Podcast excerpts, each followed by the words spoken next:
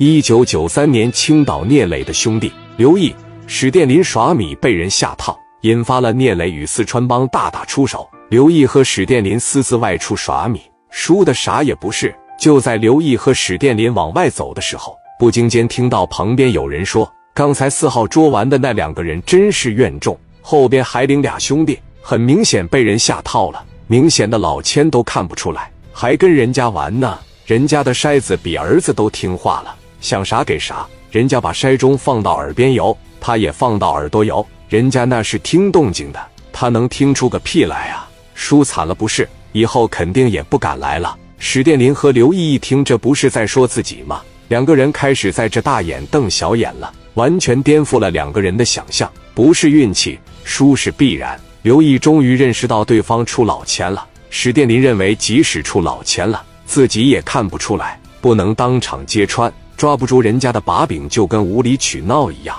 如何才能揭穿呢？刘毅说：“我认识的一个好哥们，玩这个东西挺精的。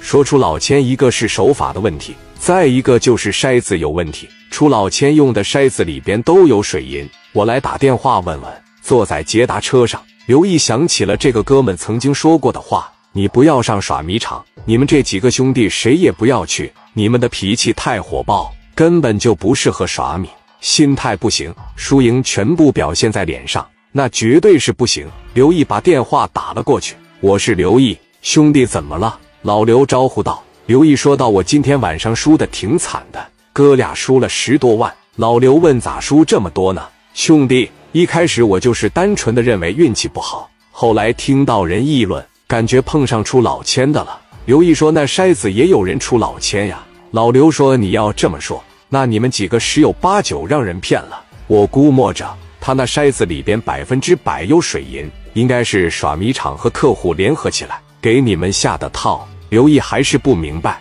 问耍米场哪能这么干呢？把咱们坑了以后谁还来了？那哥们说不对，他们也是看人坑的。你们俩去的时候吊儿郎当的，一看跟个冤种一样，一看就是像暴发户，或者兜里边就这一堆，输了就拉倒。可能以后再也回不来的选手，专门坑你们这些人。刘毅一听说，那你过来帮我看看，我也不太懂这个东西。如果确定他是老千，我们就当场给他揭穿。我得把输掉的拿过来。哥们知道那个耍迷场、看场子的老牛逼了，一个个丧心病狂，说我过去你得守护我的安全。刘毅说：“你过来吧，我指定是护你安全。我和这殿林在这等着你。”电话挂了。刘毅和史殿林耍米不行，就是一个大冤种。但是就打仗而言，两个人算是高手了。